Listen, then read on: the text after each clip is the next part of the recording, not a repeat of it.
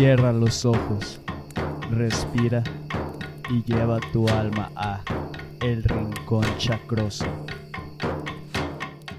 ¿Qué huele, qué huele? Sean todos bienvenidos a El Rincón Chacroso. Mi nombre es Jesús Nevares y el tema de hoy va dirigido especialmente hacia las mujeres, ya que el objetivo principal es que aprendan cómo armonizar y conectar con ustedes a través de su ciclo menstrual. Y además de esto, también tengo otro objetivo que es para los hombres y es que generemos conciencia sobre este tema. Y para esto hoy tenemos a una super invitada, Prit Morato, quien es instructora digital en temas de meditación y ciclo menstrual que acompaña a las mujeres en el proceso de resignificar su relación con su ciclo sumándose al movimiento Menstruación sin tabús.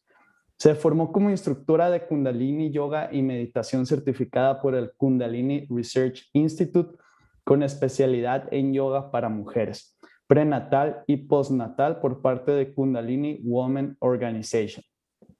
Se desempeñó por seis años como directora de operaciones e instructora de yoga en Centros Salsican y además a lo largo de su trayectoria ha creado distintas comunidades. Una es Witches, enfocadas en apoyar a las mujeres en que se adentren a la industria de la tecnología. Y otra es Carpa Roja y Nana, que se enfoca en el autocuidado y autoconocimiento de las mujeres. Pues sin nada más que decir, ¿qué onda, Prit? ¿Cómo estás? Hola, muy bien, muy contenta de estar acá. Eh, me encanta comunicar, me encanta apoyar este tipo de proyectos, sé lo valiosos que son y pues nada, te agradezco muchísimo la invitación y te agradezco que estés abriendo estos espacios también, abriendo estas conversaciones desde ese espacio, desde ese lugar tan auténtico que he percibido. Muchas gracias, Y la verdad creo que es que lo que haces es algo muy interesante y que está ayudando a, a derrumbar estos tabús que yo creo que tenemos como sociedad acerca de, del ciclo menstrual. Y antes de comenzar con, pues, con toda esta charla, quisiera saber un poco de tu historia. ¿Qué, te, ¿Qué fue lo que te motivó a seguir este camino? Sí, qué curado que, que, lo preguntes así, porque ahorita que dices que estoy impactando a mucha gente o, o, que es de gran impacto esta información que estoy compartiendo o buscando difundir, justo pensé en eso, como en, en realidad lo estoy haciendo mucho desde hacerlo por mí, ¿no? Que ahí es donde empezó la trayectoria justamente. Y, bueno, donde empecé o cómo llegué a, a, compartir este tema que es poco común, todavía aquí en Hermosillo es poco común, la verdad es que allá afuera cada vez hay más movimientos, cada vez hay más iniciativas desde mujeres muy jóvenes que están buscando romper esos mitos alrededor del tema y en muchas diferentes áreas, ¿no? Desde las políticas públicas hasta la espiritualidad alrededor del ciclo menstrual y demás. Pero cuando yo empecé, o sea, cuando yo tenía, no sé, unos 18, 17 años, siempre he sido una persona muy, muy sensible, muy receptiva, con emociones y sentimientos muy profundos. Soy cáncer de sol, entonces... Somos igual, soy cáncer también. Wow, mi hijo es cáncer también. Es, me encanta cómo se manifiesta ese signo de sol en hombres. Es, es muy bonito porque somos pura agua, ¿no? O sea, tú, tú lo sabes, somos pura agua y, y sentimos profundamente y vivimos el mundo profundamente a través del sentir. Eh, y, nos, y estamos muy conectados con la luna, ¿no? O sea, con esta ciclicidad, con este cambio constante, con este fluir con diferentes facetas de nosotras mismas, de nosotros mismos. Y esto no es, no es, em, no es no solamente para las mujeres, sino que todos los seres humanos tenemos esas conexiones, pero hay personas que somos especialmente receptivas a eso, ¿no? Y yo soy una de ellas, entonces para mí era muy, yo pensaba que tenía mucha inestabilidad emocional porque todo el tiempo estaba fluctuando, ¿no? Todo el tiempo estaba, un día quería algo y veía mi vida de una manera y otro día de otra, entonces mi contexto no me dio la información completa que yo necesitaba. Así que yo me empecé, como que empecé a considerarme a mí misma como una persona inestable, ¿no? Emocionalmente. Pero ahí yo ya estaba como, ya estaba en temas de, yo ya tomaba terapia individual, ya, ya había empezado a incorporar recursos de salud mental a mi vida, o sea, prácticas de autocuidado y de salud mental, gracias a que mi mamá siempre nos dio esa educación. Sin embargo, había un eslabón que me faltaba, o sea, como sí que chido eh, desmontar todo esta, este bagaje emocional que traigo de mi historia, pero hay algo más que necesito como más práctico para mi día a día, ¿no? Entonces, en ese proceso fue cuando me certifiqué como instructora de yoga y las maestras, las mentoras que tuve en mi certificación, porque me certifiqué a los 19 años, o sea, estaba bien chavita, ¿no? Mm. Y mis mentoras estaban especializadas en enseñanzas para mujeres y me encantó y ahí entendí muchas cosas muy prácticas acerca del autocuidado en el día a día al ser mujer. Y ahí fue donde, donde se abrió la puerta del estudio del ciclo menstrual, ¿no? O sea, empecé a considerarlo, a entenderlo, a buscar más información, a conocer a más mujeres que estaban trabajando en eso, estudiando eso. Y, y, empecé a incorporarlo a mi vida y a volverlo un estudio de mí misma, ¿no? Porque es, bien interesante, es decir, es un método científico, ¿no? Es observación y documentación y adquieres data, esa información muy concreta y vas viendo los patrones que hay en el comportamiento de tu ciclo. Entonces es un poquito de mi historia de cómo llegué al tema. Mm, no sé si quieras algo más como desde otra perspectiva, ese tema de la trayectoria, pero muy general, así es como empecé a, compartir acerca del ciclo menstrual. Ok, lo que me interesa mucho es cómo, cómo fuiste combinando esto con, con esta parte espiritual que, que todos tenemos. ¿Qué fue en tu investigación? ¿Qué fuiste aprendiendo de otras tradiciones, culturas? Uy, pues ahí sí, neta que es bien ecléctico mi experiencia, o sea, ha habido de todo porque desde niña estuve muy involucrada en, lo que conocemos como el Camino Rojo, no sé si has escuchado de eso, el Camino Rojo es todo este tema de los temas cales y la conexión con la tierra y como desde esta cosmovisión nativo americana o nativa en general de los pueblos originarios. Y ahí aprendí una parte porque las, todos los pueblos nativoamericanos tienen sus tradiciones alrededor del tema del ciclo menstrual y tienen su, su entendimiento y su acercamiento y las hierbas que usan para las mujeres y como hasta temas de alimentación, tienen su propio entendimiento del cuidado. Las mujeres tienen sus tradiciones y sus enseñanzas, ¿no? Y por supuesto incluyen el embarazo, el parto, el posparto y el ciclo menstrual. También en el, en el Kundalini Yoga hay muchas enseñanzas para mujeres, entonces también está mezclado esto como esto tradicional de pueblos originarios, junto con esto eh, de enseñanzas yógicas de Kundalini Yoga. También me interesé mucho por el tema de la partería tradicional. No estudié partería tradicional, pero estuve, eh, fui mentoreada por algunas parteras, por dulas, entonces, como que Perdón por interrumpir, ¿qué son parteras y dulas? Una partera tradicional es, es una mujer que atiende partos Ah, de la partera, perdón. Ok, ya, ya. No te preocupes. De la manera en la que sus ancestras lo hacían, ¿no? O sea, recuperando como que, porque en algún momento el parto era algo que era entre las mujeres, ¿no? Como que nosotras mismas atendíamos nuestros partos, las abuelas nos enseñaban cómo parir, nos recordaban cómo, cómo escuchar a nuestro cuerpo para que el parto fuera fluido, y las mismas abuelas nos atendían en el posparto, ¿no? O sea, no existía esto de vete a un hospital y que el doctor o la doctora te diga qué hacer, sino era muy distinto. Entonces, las parteras tradicionales conservan esos métodos, esas enseñanzas. Y, y una dula es una, es una asistente profesional de parto. O sea, es una mujer, esto ya es más como mucho más occidental. Ah, ok. Em, o sea, occidental me refiero como mucho más moderno, posmoderno, ¿no? Que es que ahí sí te puedes certificar como dula o como dulo y puedes, puedes, y entonces tienes como, acompañas al médico o a la médica, pero estás para, para atender a la mujer que está en su proceso de parto, ¿no? eso es una parte de una dula. Dime si tienes cualquier duda. Igual, se me hace muy chido que tú, siendo hombre, te intereses por este tema, ¿no? Y si tienes cualquier, si son conceptos nuevos, pues qué padre. No, y, sabes que se me hace muy interesante cómo ahorita con lo que me cuentas eh, específicamente en las tradiciones nativoamericanas, y yo creo que en general todas, a lo mejor todas las culturas ya tenían un conocimiento muy pues muy arraigado a esta parte del ciclo menstrual, a como tú lo estás mencionando. Sin embargo, mi duda es por qué entonces como sociedad lo hemos hecho algo como que, pues no sé, mm, ¿cómo se podría decir? Mm, pues le hemos eh, puesto muchos tabús alrededor de este tema. Y lo que me interesa saber ahorita, ¿cuáles crees tú que son los principales tabús que hemos impuesto como sociedad alrededor del ciclo menstrual? Buenísimas preguntas.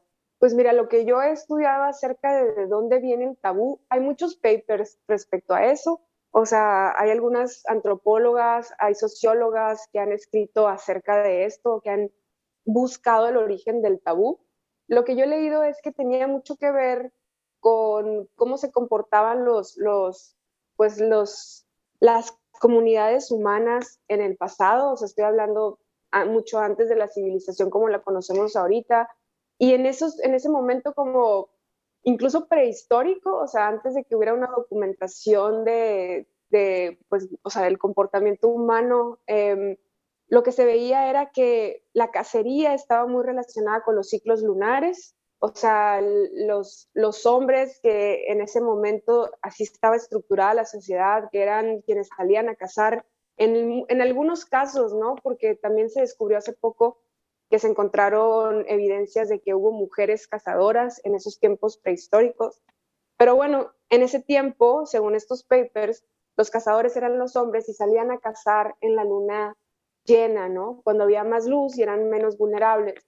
Y en, ese tiempo también estaba, estaba los ciclos menstruales de las mujeres estaban alineados con los ciclos de la luna, porque, bueno, esa es una explicación mucho más profunda, pero así era, ¿no? Las mujeres menstruábamos con la luna. En la luna nueva, la mujer menstruaba y en la luna llena eh, ovulábamos. Entonces, bueno, los hombres salían a cazar en esos momentos de luna, de luna llena y las mujeres tenían su lógica y sus tradiciones de cómo iban a regular sus momentos de sexualidad con los hombres. Entonces, había una lógica como de cacería-placer, eso es lo que, lo que he leído y se me hizo muy interesante. Y entonces, de alguna manera, en esa, en esa lógica de cacería-placer y en, ok, cuando tú sales a cazar, tenemos relaciones, cuando no estás casando, yo estoy en mi ciclo menstrual, también tenía que ver como con el olor de la sangre, de que cuando ellos salían a cazar era importante que no olieran a sangre. Entonces, todo eso tenía que ver con que entonces la sangre puede contaminarnos cuando salimos a cazar y entonces no debemos de tener contacto con la sangre menstrual cuando vamos a ir a cazar. Entonces, había como toda esta lógica de cacería, placer, este, los ciclos de la luna, eran muchos factores, pero al final como lo más importante es que ellos no podían salir a cazar habiendo estado en contacto con las mujeres que estaban en su, en su menstruación, ¿no? Entonces, porque si no, eran como que cuando salían a cazar eran más vulnerables por los olores y por, por eso. Esa era la lógica. Y de ahí mm. se fue construyendo una, una idea muy establecida de que siempre tenían que estar rezagadas las mujeres o tenían que estar como en un espacio lejos los hombres cuando estaban en eso. Y eso se fue convirtiendo en otras ideas que trascendieron en la historia y que se establecieron incluso hoy en día, ¿no? Y fueron reforzadas por la religión después, como que como está relacionado con la sexualidad de la mujer y con los ciclos fértiles de la mujer, pues entonces también era algo de lo que no se hablaba, que tenía que estar escondido, tenía que estar en la intimidad, ¿sabes? O sea, como no, no es algo que, podríamos, que podíamos socializar y que fuera parte del espacio público de conversación. Así que hay muchas raíces, o sea, espero no haberte confundido más. No, no, no. Hay, muchas raíces de, de dónde viene el tabú. Y la, tu segunda pregunta era de como cuáles son los más actuales, ¿no? Ajá, que tenemos ahorita como sociedad. Y depende mucho del área del mundo, ¿no? O sea, este, aquí en, en Latinoamérica, en la región de Latinoamérica, pues sigue estando muy establecida la religión católica, que todo lo sexual pues no se habla, no se toca, no, no, no se, como que sigue viendo esta sensación de que es algo íntimo que debe de ser muy entre mujeres y que nadie lo debe de saber.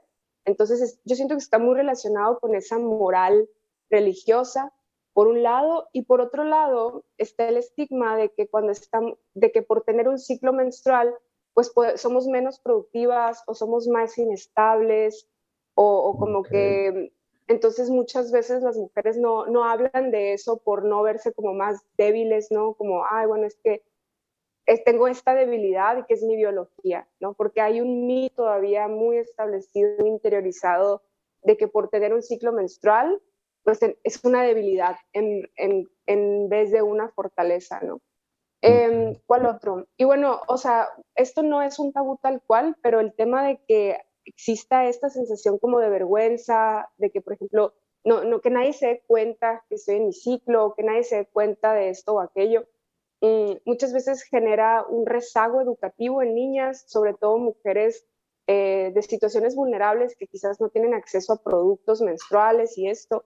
Entonces, cuando están en sus días, de no, no van a la escuela, por ejemplo, porque les no se quieren manchar o no tienen, no tienen los productos de higiene que necesitan, entonces dejan de ir a la escuela o dejan de ir a trabajar y eso genera un rezago educativo y muchas veces un rezago profesional en mujeres vulnerables, ¿no? Específicamente. Así que hay como muchas cuestiones ahí flotando alrededor de este tema y de la falta de información que hay alrededor de ello. Y ahorita que mencionas eh, esta parte de, de este rezado eh, cuando comienza el ciclo, que muchas veces, como tú dices, por, por no mancharse y por, yo creo que por esta pena que, que se ha de sentir, yo creo que debería ser algo normal, pues, o sea, como si tuvieras una gripe, fueras a clase y, y, ya no pasa nada, pues. Y ahorita se me viene una, una, una experiencia que tuve en la universidad, que una, una, una compañera eh, estaba en, pues en, su ciclo y, y pues menstruó ahí en el salón y el profesor pues sí actuó de, de, una manera inteligente ya que les dijo a todos, hey, sálganse porque no me acuerdo cuál fue la excusa pues, pero el punto es que ya se salieron todos y luego ya pues la compañera se fue a cambiar así, pero yo creo que, no sé, siento que ahorita que me estás contando todo esto debería ser algo normal de que pasa eso y, y no, no es nada del otro mundo, pues no, no tenemos que asustarnos ni ponernos como de que, ay, o sea, manchó. No, pues siento que sí, eso es algo también que tenemos que trabajar como, como sociedad normalizarlo ya, este, este tema y, sin, y dejarlo de, de meter tanto morbo, tabú, etcétera, pues. Claro. Y si te pones a pensar, pues, o sea, qué interesante que es este, como este estigma con una sangre que no está relacionada con violencia, ¿no? O sea, como que cuando es sangre y vemos sangre que está relacionada con violencia y vemos todas estas películas o videojuegos donde la sangre se derrama y, ¿no? O sea, y es como, ah, ok, pues mientras sea violencia, pues es normal, ¿no? Pero si es una, si es sangre que está relacionada con, pues con vida, ¿no? Con, con la sexualidad de la mujer, ahí vas viendo como esta, esta doble moral alrededor de la sexualidad de la mujer, porque entonces cuando la sexualidad de la mujer tiene que ver como con este estereotipo de una mujer que está mostrando su sensualidad o que está, que está expresando su sexualidad, no sé, o sea, como en estas imágenes a las que estamos acostumbradas a ver de, sexualizadas, ¿no? De mujeres, pues todo bien, ahí sí lo podemos digerir. Pero cuando se trata de, de algo más de este tema en específico y de la sangre que se relaciona con esto, entonces está invisibilizado completamente y no lo podemos digerir porque ¿cuántas veces has visto, por ejemplo, en una película que una mujer menstrue y habla de eso o que hable de su ciclo en general, porque el ciclo menstrual no solamente es la fase menstrual, ¿no? Son cuatro fases del ciclo. Entonces no, no lo vemos en ningún lado, pues no está en los libros de texto, no tenemos una clase de educación que incluya este tema, no está en los contenidos de, difusión masiva, incluso en los comerciales de productos de higiene menstrual, la sangre es azul, apenas le están empezando a poner de un color ah, real. es cierto. Entonces es así como que todos estos procesos relacionados con la vida íntima de la mujer están completamente invisibilizados de, la conversación pública, pues no, o, o no, no están visibilizados. Y yo realmente creo que eso, pues eso impacta a todas las personas, tanto hombres como mujeres y todos los géneros, porque es información valiosa, porque aquí estamos todas y todas conviviendo, pues, y necesitamos conocernos mejor a nosotras mismas y conocer mejor a las otras personas. O sea, yo, por ejemplo, ahorita me estoy empezando a interesar en temas de los ciclos masculinos, los ciclos de los hombres, porque ya estudié lo de las mujeres y lo entendí, pero tengo un hijo hombre, o sea, convivo con muchas personas que se identifican como hombres, entonces me doy cuenta que es bien importante tener información acerca de la otra persona también, ¿no? Para poder convivir mejor. Claro. El, el, conocimiento yo creo que es la clave para comprendernos unos a otros. Y antes de adentrarnos ahorita lo que mencionaste de los cuatro ciclos de, de, pues del ciclo, no, las cuatro etapas del ciclo menstrual, quisiera saber por qué tú crees, por qué crees que es importante que las mujeres tengan un conocimiento profundo de su ciclo. Y también me gustaría saber eh, esto en la perspectiva espiritual. Buenísimo. Eh, yo creo que es importante o, he reafirmado, confirmado que es importante con mi propia experiencia y con las mujeres con las que trabajo, porque de esa manera podemos gestionar mucho mejor nuestras vidas. O sea, las cuatro fases del ciclo menstrual representan, que ahorita vamos a hablar más de eso, representan cuatro estados de conciencia distintos, ¿no? Incluso hay un cantito muy bonito que dice que somos cuatro mujeres en una, ¿no? O sea, tenemos cuatro estados de conciencia. Entonces, cada uno de estos estados de conciencia aporta habilidades y perspectivas distintas y valiosas que se complementan entre ellas. Pero cuando no, no las sabemos identificar, cuando no las sabemos aprovechar, tendemos a pelearnos con ellas, ¿no? Porque entonces queremos siempre ser la mujer ovulatoria, que la mujer ovulatoria es mente lógica y analítica, mucha concentración, mucha vitalidad física. Entonces, como que nos pedimos a nosotras mismas o esperamos de nosotras mismas siempre ser esa mujer que tiene toda la energía y nos frustramos al no serlo, ¿no? Entonces, cuando tenemos un conocimiento profundo de nuestro ciclo, podemos entonces prever, o sea, planear con anticipación, porque ya sé que va a venir la mujer premenstrual y ya sé qué es lo que necesita, ya sé cómo se va a comportar, entonces puedo planear mi vida en, alrededor de sus necesidades y de sus habilidades para fluir con ella en vez de pelearme con ella, ¿no? Ok. Así que Así que yo diría que eso es lo más importante, como que ese autoconocimiento nos permite vivir una vida mucho más alineada con nosotras mismas, en vez de estarnos peleando con eso, ¿no? Y resistiéndonos y como em, incluso rechazando esa parte de nosotras. Yo me he dado cuenta que fortalece muchísimo la autoestima y, y como la visión de mi vida, el poder tener este, esta información y, pues esas son las más importantes que se me vienen ahorita a la mente. Y me hiciste otra pregunta, ¿no? Sí, pero yo creo que ya la complementaste. Como eh, era la misma, pero ya como de un lado más espiritual, así. Ah, ok. El, bueno, nomás así como para terminar de complementar eso de lo espiritual. En el aspecto espiritual tenemos diferentes profundidades de experiencias sutiles en cada una de las fases. Entonces, es así como que somos cuatro sacerdotisas, ¿no? Entonces, cada una de las, los diferentes estados de conciencia nos, nos permite acceder a diferentes perspectivas de nuestra propia espiritualidad, ¿no? Porque en la fase ovulatoria quizás podemos estar más conectadas con lo masculino y trabajar entonces con la energía masculina. Pero en la fase menstrual estamos mucho más en lo sutil, en lo intuitivo, en la introspección y es un momento maravilloso para tener meditaciones profundas, por ejemplo, ¿no? Entonces sí, sí podemos estructurar también nuestras prácticas espirituales para aprovechar cada estado de conciencia de cada fase. es lo espiritual. Ok, quedó muy claro. Y bueno, ya para empezar a adentrarnos en estas cuatro etapas, eh, ¿me podrías decir a los que nos están escuchando eh, ¿Cuáles son estas cuatro etapas y sus principales características? Sí, claro que me encanta. Eh, es, mis temas favoritos, esto de las cuatro fases, ¿no? Y es bien importante entender eso, que el ciclo son las cuatro fases, no solo la fase menstrual. Y entonces la fase menstrual es la primera.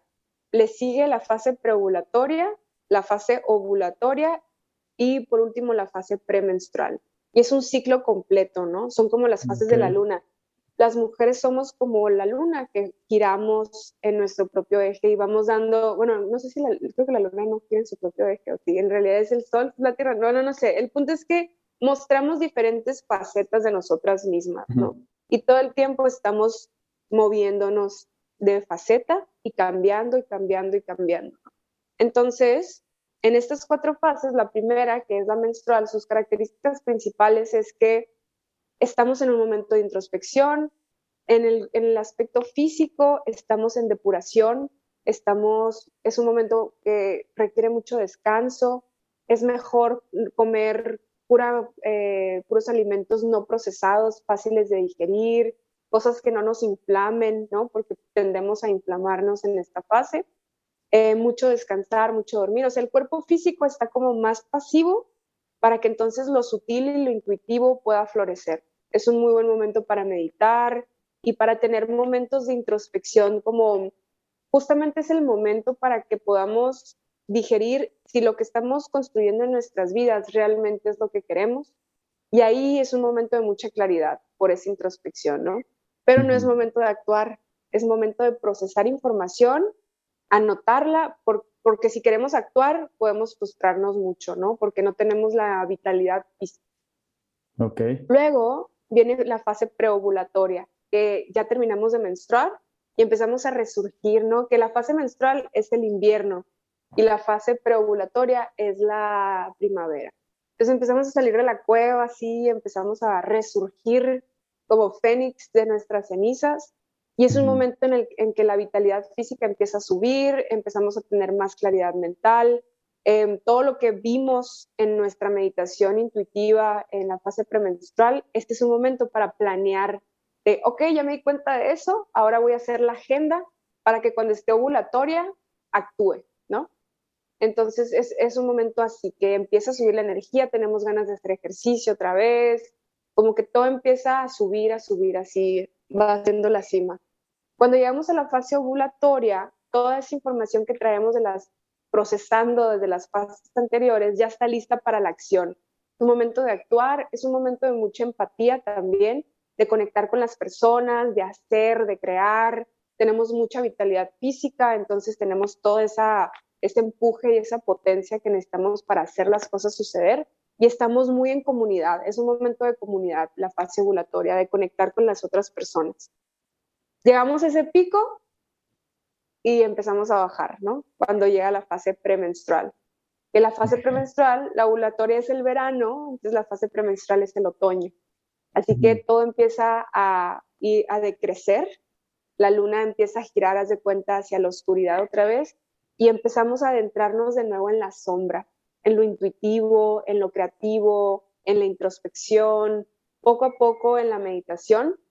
Y esta fase es un excelente momento para los procesos creativos, para la creatividad no estructurada, para desarrollar conceptos, ideas. No es un buen momento para planificar, porque nuestra, ni para hacer Exceles y esas cosas, porque nuestra mente ya está mucho más en lo intuitivo, ¿no? En lo creativo. Y la energía física empieza a bajar, empezamos a retraernos del mundo, ya no estamos tan sociales, ya no queremos ver a tanta gente y nos empezamos a preparar para que llegue la, la fase menstrual otra vez. Y a grandes rasgos así funciona. Puede ser diferente para cada mujer, de hecho es diferente para cada mujer. Hay muchos factores que, que impactan el ciclo, desde niveles de estrés, alimentación, eh, actividad física, muchas cosas, ¿no? Pero en general, así es como, como se vive. Ok. Y, y en el video que me pasaste mencionas unos arquetipos. sí, sí, cierto. Me faltó eso con la, eso tiene más que ver con lo espiritual y los arquetipos de las cuatro fases son, el de la fase menstrual es la bruja, porque justamente estamos como en un momento de mucha magia, en esa introspección y en esa profundidad intuitiva somos la bruja, ¿no? La que ve, la que siente, la que hace su alquimia para poder, o sea, imagínate a una mujer con un caldero que tiene toda la intuición para entender qué es lo que tiene que hacer en su vida. El arquetipo de la fase preovulatoria es la arquera, porque entonces empezamos a, estirar nuestro arco para dirigir nuestra flecha a lo que sigue con toda esa intuición del caldero, ya estamos listos para, ok, para allá voy, voy a planificar. La, el arquetipo de la fase ovulatoria es la madre, porque ya estamos nutriendo esa flecha o esa dirección, ya la estamos nutriendo y llevando a la acción. Y luego viene la hechicera, ¿no? Que es la, o que es sí, la hechicera, que es antes de la bruja, que es esta mujer que ya está recabando todos sus ingredientes para ponerse a cocinar su alquimia, ¿no? Es la fase premenstrual. Te me había olvidado decir, platicarte de los arquetipos. Gracias por recordar.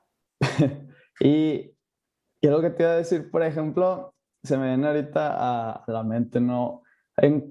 Si alguien, eh, una mujer quiere decir, ah, quiero cerrar este ciclo con, eh, con mi ex, ¿no? ¿En cuál de estas fases es mejor hacerlo? Porque pues ahorita con todo lo que me explicaste, es lo que yo estoy suponiendo, ¿no? Pienso que a lo mejor debe haber una fase donde es más, a lo mejor más fluido, más fácil. Sí, de hecho, la fase para los nuevos inicios en general, para establecer nuevos hábitos o dejar hábitos que ya no queremos, relaciones, dinámicas, es la fase preovulatoria siempre va a ser mucho, mucho más fácil establecer un nuevo hábito, una nueva dinámica, un nuevo patrón en la fase preovulatoria. Porque si queremos hacerlo en la fase menstrual o premenstrual, va a ser muy difícil mantenernos en la nueva visión. Pero si lo digerimos, lo procesamos durante la fase premenstrual y menstrual y tomamos acción determinante en la fase preovulatoria, va a ser mucho más fácil de mantener. Ok, la preovulatoria es la, que es antes de la... Ah, no, es la que es después de la menstrual. Sí. ¿verdad? Sí, justo cuando, justo cuando las mujeres terminamos de menstruar, empieza la preovulatoria. Ok. Y bueno, y, yo por, ahorita si, si, alguna mujer nos está escuchando y dice, ah, ya tengo este conocimiento, ¿cómo? Y se está preguntando cómo puede empezar, ¿qué es lo que le recomendarías?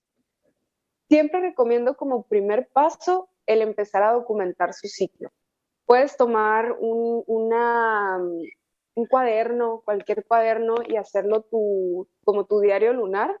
Y en este cuaderno vas a poner la fecha, o sea, la fecha del día de hoy, el día de tu ciclo en el que estás. Por ejemplo, el primer día de sangre, o sea, el primer día que viene nuestra menstruación es el día 1. Entonces tienen que poner la fecha, el día de su ciclo en el que están y si quieren pueden agregar la fase lunar para saber cómo se relaciona su ciclo con la luna. Y van a, van a describir cómo se sienten, cómo están ese día. Físico, mental, espiritual, emocional, toda la información que está pasando en sus vidas en ese día lo van a documentar. Y así lo van a ir escribiendo y se van a ir dando cuenta de que hay una continuidad y de que hay un patrón, ¿no?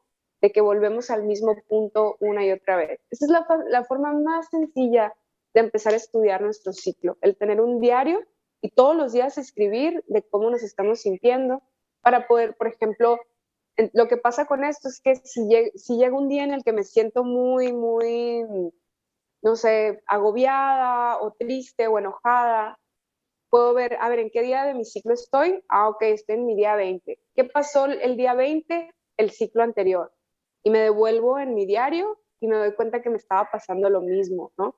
Entonces ya ahí, ya ahí me doy cuenta que tiene que ver con mi movimiento hormonal, que mi ciclo me está diciendo algo, que hay que ponerle atención a eso que está surgiendo y no es nomás que mi vida no está bien, ¿no? Sino que hay algo que ahí que puedo entender mejor y que está relacionado con mi ciclo hormonal. Ok, perfecto. ¿Y cuáles son las principales barreras que te has dado cuenta que, tienen las mujeres cuando comienzan a, cuando comienzan este camino de, autoconocimiento? Yo diría que principalmente los paradigmas y las ideas interiorizadas de rechazo al tema y sobre todo este discurso de qué flojera ser mujer, qué flojera tener un ciclo, ah, ya va a venir mi ciclo, así como este discurso y afirmaciones constantes de rechazo son algo difíciles de romper, pero es posible, como todo, nos podemos reprogramar. Pero yo diría que ese es el reto más grande. O sea, el primero, mirar mi, mi naturaleza cíclica, el hecho de que soy una persona que está en un ciclo hormonal como algo que es una fortaleza y que es algo que puedo aprovechar, ¿no? O sea, como resignificar eso, yo diría que eso es lo más complejo al principio, pero hay muchas herramientas para lograr. Ok, perfecto. Y antes de seguir con, con, con, la parte de la carpa roja y nana, que me acuerdo que alguna vez vi un post de eso y, me gustaría hablar un poco de, de lo que haces en, en, en esas actividades. Y, pues más bien en esa comunidad que tienes. Quisiera saber cómo la luna influye en, en los ciclos menstruales de las mujeres. Es muy interesante porque puedes, una, una mujer puede estar alineada con el, con el ciclo de la luna y puedes no estar alineada. Me refiero a que Así como tenemos arquetipos para cada fase, también cada fase se relaciona con una fase de la luna. Entonces, por ejemplo, la fase menstrual se relaciona con la luna, la luna nueva o la luna negra, ¿no? Entonces, em, cuando una está alineada con el ciclo lunar, quiere decir que estás menstruando en la luna nueva, tal cual, Pero no siempre es así. Entonces, cuando, cuando estamos alineadas con la luna, ay, se apagó mi luz. Cuando estamos alineadas con la luna, Este, entonces, lo que pasa es que cuando estamos menstruando en la luna nueva, quiere decir que nuestro mundo interno está siendo mucho más privado, ¿no? O sea, está mucho más en nosotras. O sea, si yo estoy menstruando en la luna nueva, quiere decir que todo este mundo de introspección y mi mundo interno está muy en mí, no lo estoy compartiendo mucho hacia afuera. Pero si estoy menstruando en la luna llena, quiere decir que entonces estoy compartiendo mucho mi mundo interno, ¿no? O sea, mi mundo interno está iluminado por la, por la energía de la luna llena y entonces quizás estoy enseñando, estoy compartiendo con otras personas mucho de esa introspección o de esos procesos que son más en lo interior. Entonces sí hay una relación porque esa energía de la luna hace que vivamos de diferentes maneras nuestros ciclos según dónde está alineado. No sé si me expliqué bien. Sí, sí, sí, sí, pero eso no significa que sea bueno o malo que, por ejemplo, no estés alineada con el ciclo de la, con, más bien con la luna llena. Sí, no es bueno ni malo, simplemente tener esa información te ayuda a entender en qué estás. Y lo que yo me he dado cuenta en mí es que cuando mi ciclo se mueve, cambia mucho de fase lunar, es porque yo estoy teniendo un gran cambio yo estoy, yo estoy de alguna manera, en algún aspecto de mi vida, estoy transformándome. Es como que mi ciclo se ajusta y me muevo a otra fase de la luna y empiezo a expresarme de otra manera. Ah, entonces eso es algo natural que no se puede controlar, como quien dice. No, no se puede controlar, diría yo, pero sí se puede observar y sí lo puedes interpretar. Y, como mujer, cuando tienes esos cambios, si los puedes identificar, eso te da muchísima información respecto a ti misma y entonces puedes tener mejores estrategias de cómo vas a lidiar con eso, pues, ¿no? O cómo vas a, qué lugar le vas a dar en tu vida o qué herramientas vas a usar para que la transformación sea más fluida. Ah, ok, perfecto, perfecto.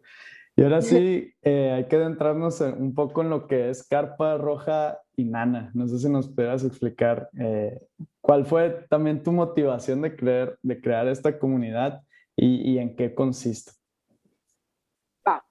Con carpa roja y nana, que ya creo que ya tenemos cuatro años compartiendo, em, la motivación fue que en ese momento mi mentora, yo estaba estudiando me estaba especializando en enseñanzas yógicas para mujeres y mi mentora se fue a Portugal, creo, a, capacitarse en Carpa Roja y cuando volvió vino inmediatamente, vino muy poco tiempo después Hermosillo y nos la compartió y me enamoré del espacio porque el movimiento de las carpas rojas se enfoca en resignificar la manera en la que nos relacionamos entre mujeres, ¿no?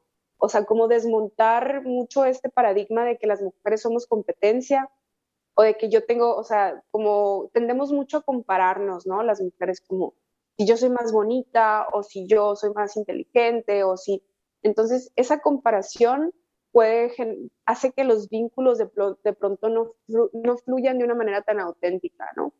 Así que la carpa justo se enfoca en que, nos, en que aprendamos a crear vínculos de una manera más saludable entre nosotras y que tengamos también un espacio donde discutir estos temas como el ciclo menstrual, como nuestra sexualidad, como todas estas cosas que son muy de nosotras y que no hay espacios, o sea, como que no es algo que puedes ir a platicar en el café con tus amigas, por ejemplo, ah, pero sí necesitamos, pero sí necesitamos platicarlo para transferir conocimientos y para saber que no estamos solas y no sentirnos tan aisladas, ¿no?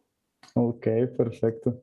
Entonces la carpa roja busca eso. Sí, sí, dime. ¿Y ahorita en, en la pandemia lo, lo, dejaron o lo están haciendo de manera virtual? En la pandemia sí, sí nos detuvimos porque habíamos estado teniendo carpas rojas por lo menos una vez al mes, estos espacios de encuentro. Con la pandemia nos detuvimos, tuvimos una virtual y estuvo muy bonita. Honestamente, fue, sí logró totalmente su objetivo.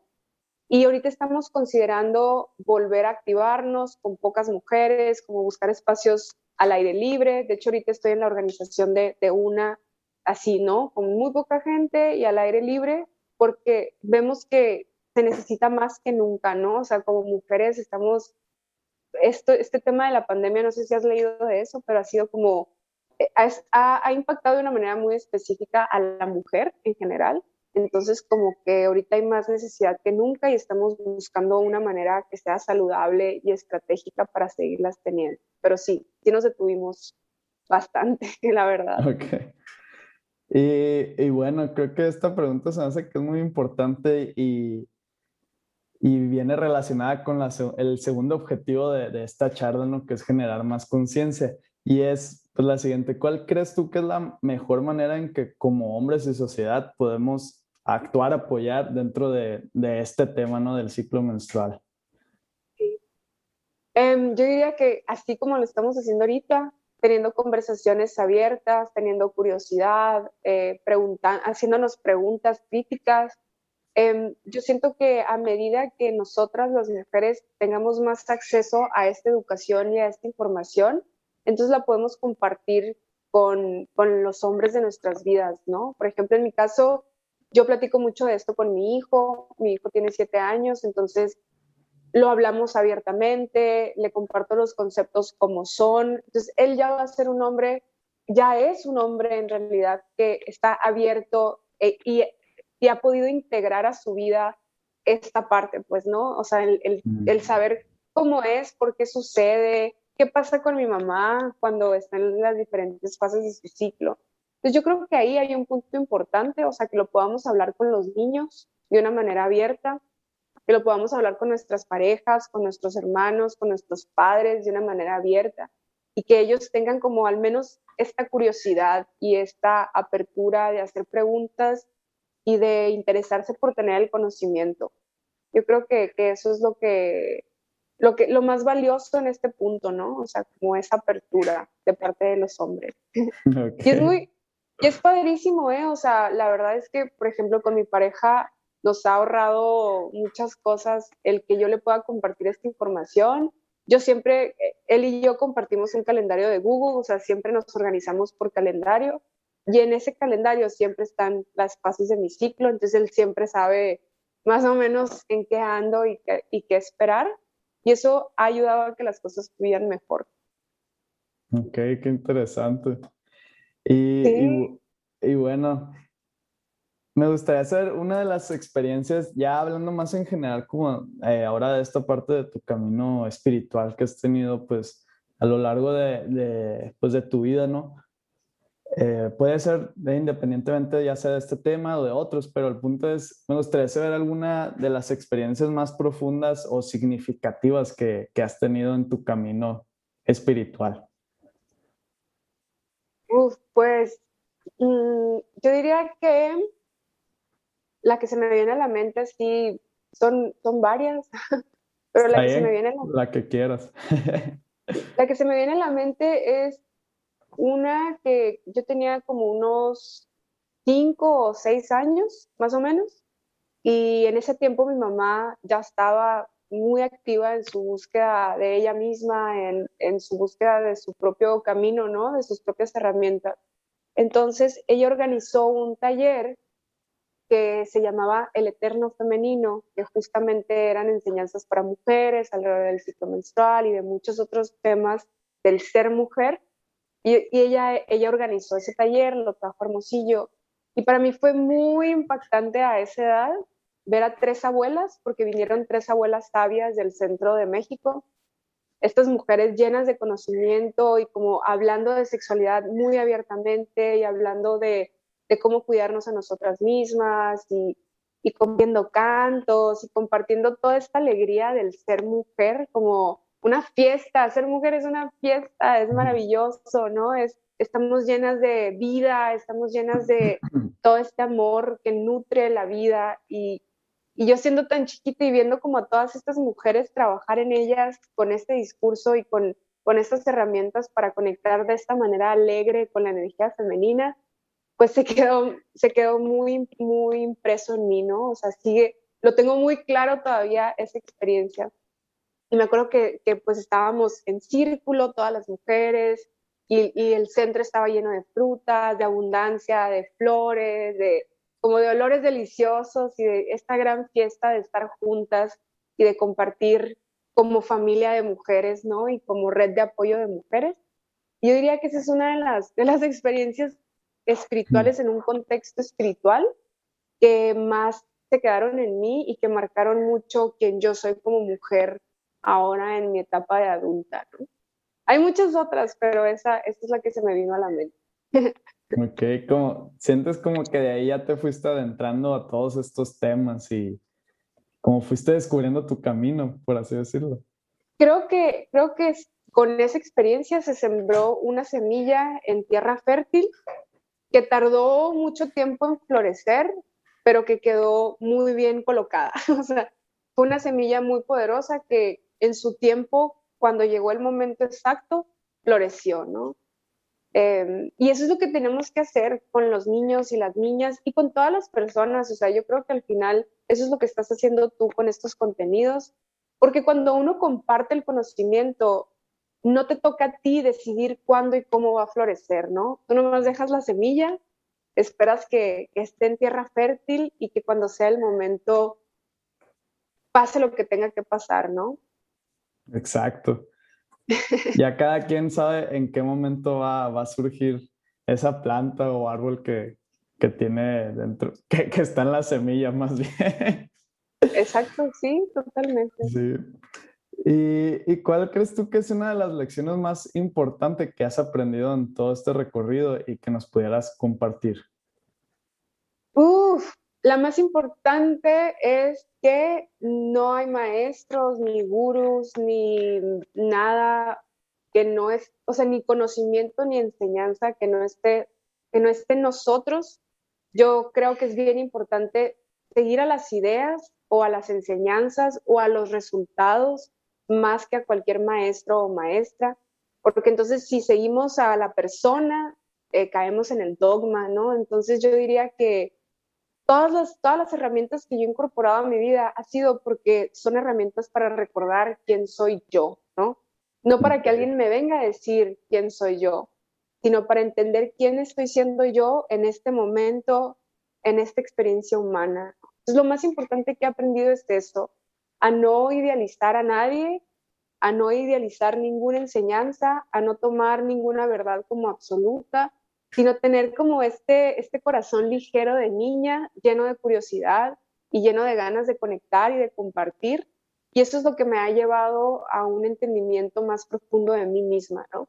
Que yo siento que ese es mi camino espiritual. O sea, si tú me preguntas, ¿y qué? O sea, ¿cómo qué eres? O, cómo, en, en, cómo enfocas tu espiritualidad, yo no tengo una sola respuesta, ¿no? O sea, mi camino es el camino de mi corazón, es el camino de mi intuición que me va llevando y voy encontrando diferentes piezas de mí misma en diferentes personas, en diferentes herramientas, pero al final no tengo un solo camino definido, ¿no? Mi camino es este, este fluir. Entonces yo quisiera a personas que están empezando o que apenas están descubriendo esa faceta espiritual, que traten de tener ese filtro, ¿no? Y que, y que siempre tengan, te hagan esta pregunta de, ¿para qué estoy haciendo esto? O sea, ¿para qué estoy yendo a esta clase? ¿Para qué estoy escuchando esta entrevista? ¿Qué, qué es lo que busco generar en mí misma, ¿no? Que, que, estoy tomando este paso o esta acción. Eso es lo que, lo que he aprendido con muchos tropezones, oigan. con, muchos, con mucha prueba y error. también es parte, ¿no? De todo. A veces tenemos que caernos para, para, yo creo que ahí se encuentran las lecciones más importantes de, de nuestra vida. 100%. 100%.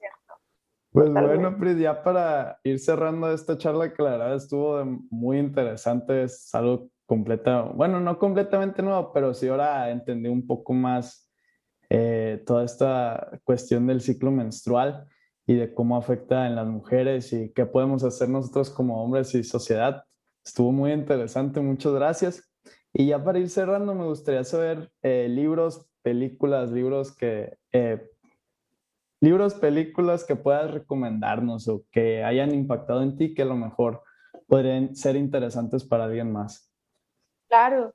Eh, todos los libros de Miranda Gray son muy buenos. Ella es autora, ilustradora, creativa, muchas cosas, pero ella ha escrito mucho acerca del tema, este tema del ciclo menstrual. Hay uno excelente que se llama Luna Roja, que es muy bonito y es muy bueno y tiene mucho, mucho conocimiento práctico contenido para el tema de la observación del ciclo.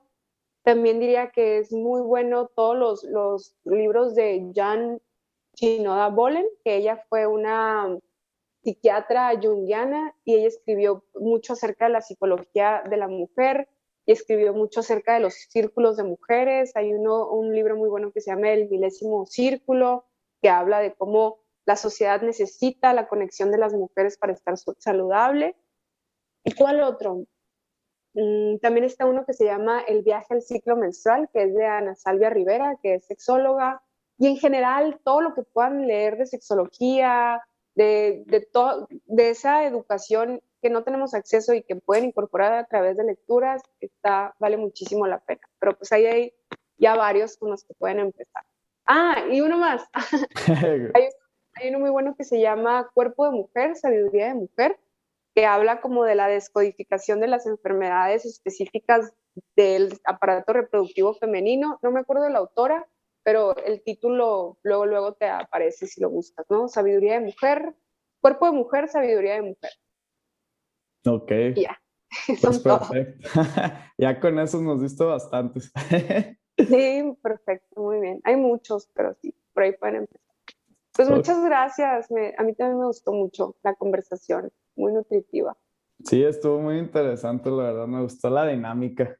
¿Y dónde te puede seguir la gente? ¿Dónde te puede contactar? Sí, em, estoy en Instagram como Prit Morato, se escribe, se escribe con dos Es, Pret Morato. Estoy en Facebook también, ahí está mi fanpage. Estoy en LinkedIn, si quieren como temas más profesionales de construcción de comunidad o les interesa el tema de tecnología, me pueden encontrar en LinkedIn también como Prit Morato. Y ahí en mi Instagram pueden ver em, todos los servicios que ofrezco, mis clases de meditación en línea. Tengo un taller ya listo para empezarlo cuando tú quieras, en, que es grabado en, del ciclo menstrual.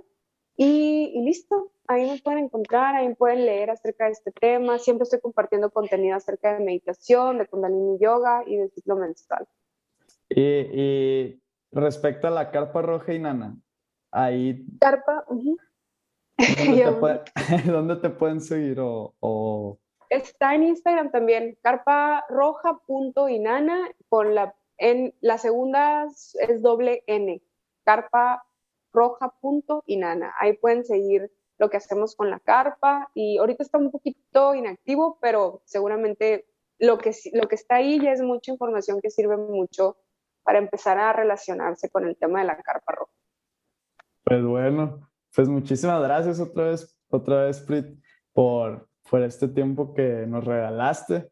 Fue una plática muy nutritiva y pues no, no, no, se olviden también a los que nos están escuchando seguir a El Rincón Chacroso, si nos pueden encontrar en Instagram y YouTube. Y pues bueno, te vuelvo a decir, Prit, muchas gracias y espero sigas sigas teniendo bonitas experiencias en tu camino. Igualmente, muchas gracias Jesús. Pues bueno, muchas gracias a todos los que nos escucharon y nos vemos en el próximo episodio de El Rincón Chacroso.